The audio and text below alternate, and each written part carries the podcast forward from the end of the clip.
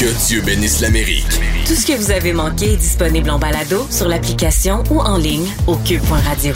Pendant les derniers mois, on a surveillé les, euh, ben, faut dire euh, un peu le, le cirque entourant l'avocat de Donald Trump, euh, maître Rudy Giuliani. Donc évidemment, personnage très connu à travers les États-Unis, très coloré, mais aussi, euh, ma foi, qui a pris une, tan- une tangente assez particulière dans les derniers mois à défendre, bon, des, carrément des mensonges, faut dire, dans plusieurs tribunaux américains. Évidemment, particulièrement sur le dossier du présumé vol de l'élection. Et Rudy Giuliani, tout comme l'avocate Sidney Powell l'avait été euh, il y, a, de cela quelques jours, quelques semaines, mais il est poursuivi, Rudy Giuliani, l'avocat de Donald Trump, pour 1,3 milliard de dollars par euh, Dominion, donc la compagnie qui fait ces machines électroniques euh, de votation, qui était accusée par Trump et son équipe de, entre autres, transférer des votes de Joe Biden, en fait, de Donald Trump vers Joe Biden, avec une espèce d'algorithme.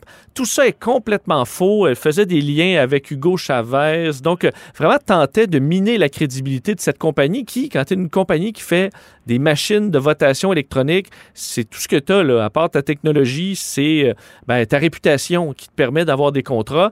Réputation qui a été sérieusement entachée par euh, ces nombreuses faussetés, de sorte qu'il est poursuivi par, et on voit pas ça chez nous, là, des cas de diffamation tels, plus de 1 milliard de dollars. Rudy Giuliani, ben, qui qualifie ça d'acte d'intimidation, alors euh, veut peut-être même contre-attaquer. On verra la suite, mais ce dossier-là, je le trouve vraiment intéressant, surtout que ne veut pas avoir vu Rudy Giuliani là, gueuler pendant les derniers mois quand même certains ont eu un petit sourire en coin en voyant euh, les problèmes euh, qu'il aura en cours assurément pendant un certain temps.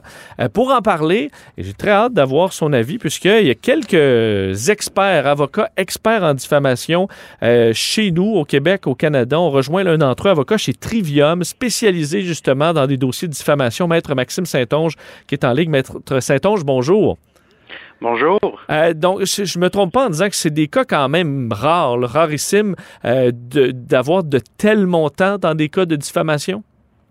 Oui, absolument. Le- les cas de M. Giuliani et Mme Powell, c'est vraiment le sommet de l'iceberg.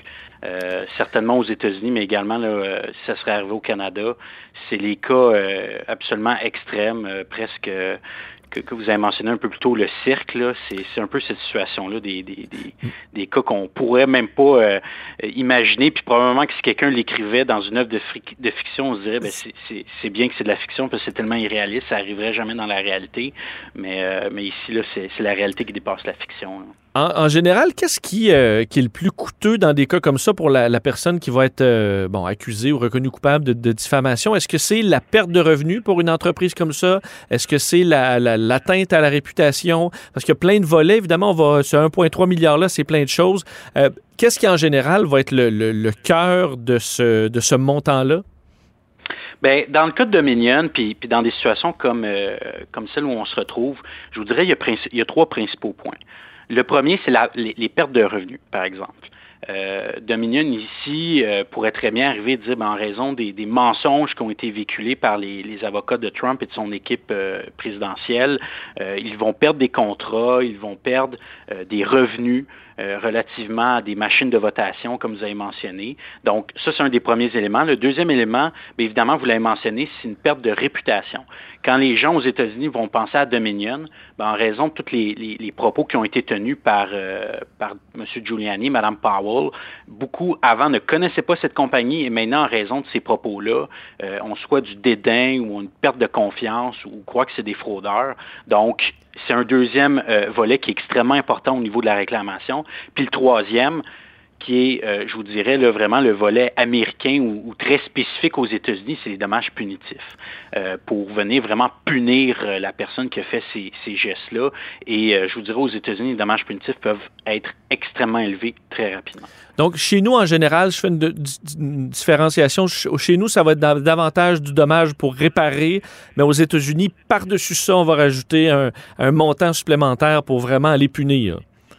Oui, mais en fait, les dommages punitifs aux États-Unis, contrairement au Québec, sont beaucoup plus facilement accessibles. Euh, au Québec, euh, le Code civil nous, enseigne qu'il doit y avoir une disposition spécifique dans la loi qui autorise les dommages punitifs, alors qu'aux États-Unis, c'est disponible beaucoup plus rapidement. En fait, c'est quelque chose qui est déjà prévu dans leur, euh, dans leur loi, dans la common law. Donc, on, peut, on peut y avoir accès très rapidement et les montants peuvent être élevés également très rapidement. Euh, est-ce que, évidemment, le, bon, ce, dossier-là va aller en cours, il y aura des arguments de part et d'autre, mais à première vue, euh, euh, trouvez-vous quand même que M. Giuliani fait face à de sérieux problèmes dans la mesure où c'est des propos clairement faux qu'il a répétés à de nombreuses reprises et qui font clairement mal à une compagnie? C'est très visible, c'est facile à démontrer. Est-ce qu'il aura de la difficulté à se défendre là-dessus, M. Giuliani? Ben, je pense qu'il va avoir énormément de difficultés. Puis la raison pourquoi je, suis assez confiant de dire ça, c'est qu'il a essayé, dans une certaine mesure, déjà de faire accepter ces mensonges-là par la Cour près d'une soixantaine de fois dans plein d'États pour contester les élections. Il a perdu euh, de façon assez humiliante dans la quasi-totalité, voire l'ensemble de ces recours-là. Donc, il va avoir beaucoup de difficultés à trouver un juge qui va, euh, qui va avoir de la sympathie pour, pour ces propos-là. Il a vraiment dépassé ce qu'on peut s'attendre de ce qu'un avocat peut dire pour défendre un client, de par ses présences médiatiques, de par ses, ses propos extrêmement virulents. Euh, il va avoir beaucoup de difficultés. Moi, si j'étais lui, je, je serais très inquiet.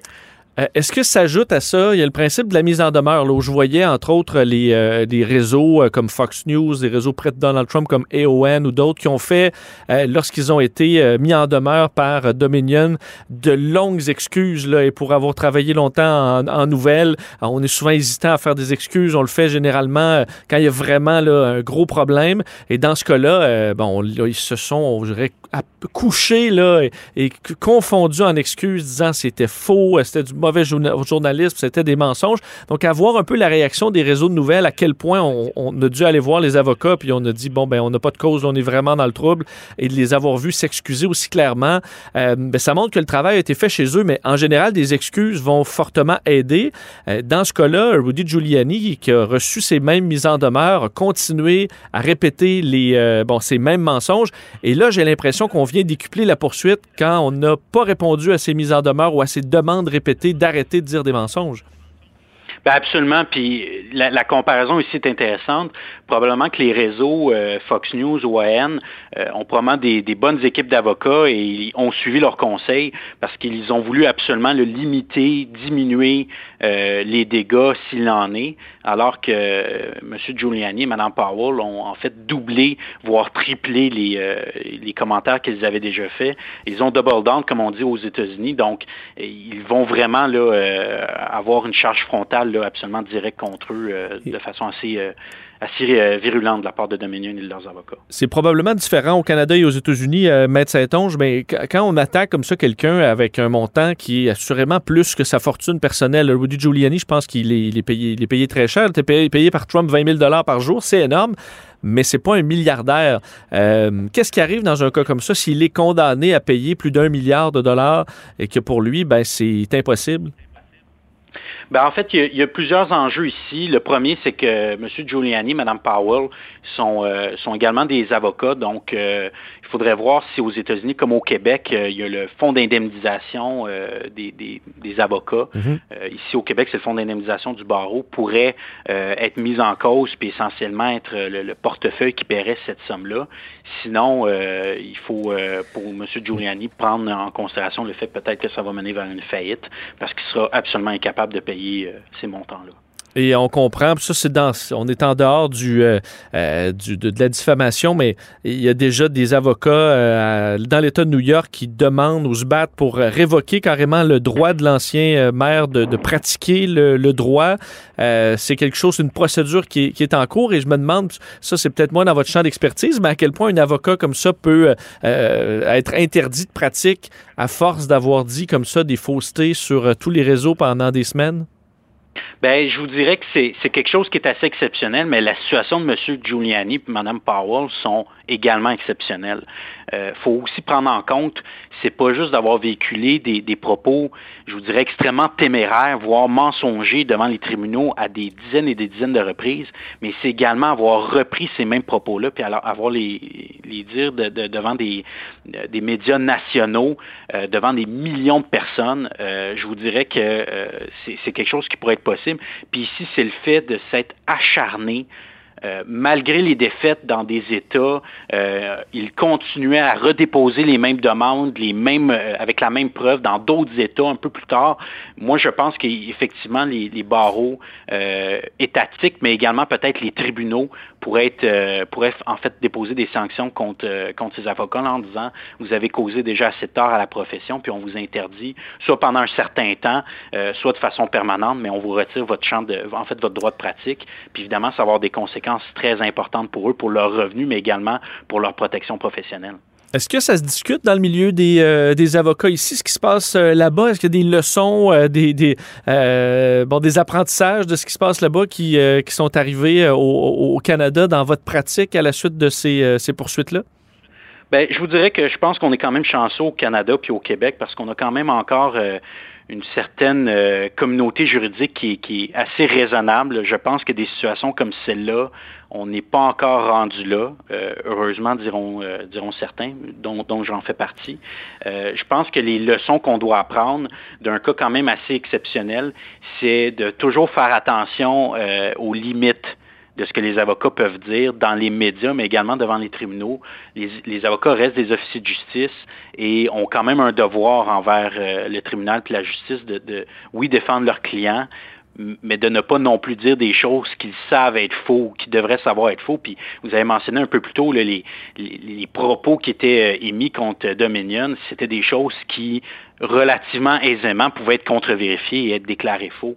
Euh, Monsieur Giuliani, Mme Powell, en fait, faisaient, euh, étaient les, apôtres de, de, de théorie du complot.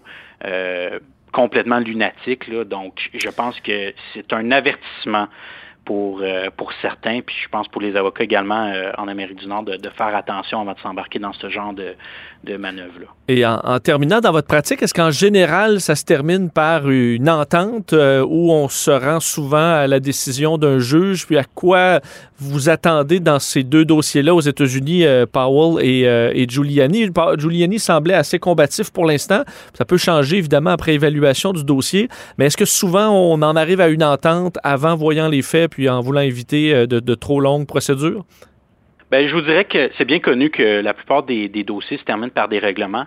Je vous dirais la seule enjeu qui est particulier au recours en diffamation, c'est que souvent il y a une question de réputation et euh, je vois souvent des demandeurs qui sont euh, qui sont vraiment là, qui voient leur réputation être atteinte de façon importante, de dire euh, c'est pas une question monétaire, c'est une question que je veux avoir un juge qui va me dire vous avez raison, votre réputation a été entachée et le jugement devient euh, un des remèdes qui est recherché. Donc je pense qu'ici, à moins que, que M. Euh, Giuliani puis Mme Powell fassent des excuses ou se rétractent, je pense qu'il n'y aura pas de choix de la part de Dominion et des avocats d'aller euh, jusqu'au fond puis d'obtenir un jugement. Je comprends que l'objectif aussi de Dominion, c'est ça, c'est pas d'aller chercher plus d'argent, c'est que clairement ils aient une victoire pour montrer à tout le monde que ces, ces propos-là étaient faux. Donc on, risque moins de se diriger vers une entente qui serait à la, à la limite euh, parfaite pour M. Giuliani, mais pour, monsieur pour les gens de Dominion, ce qu'on veut, c'est un jugement clair.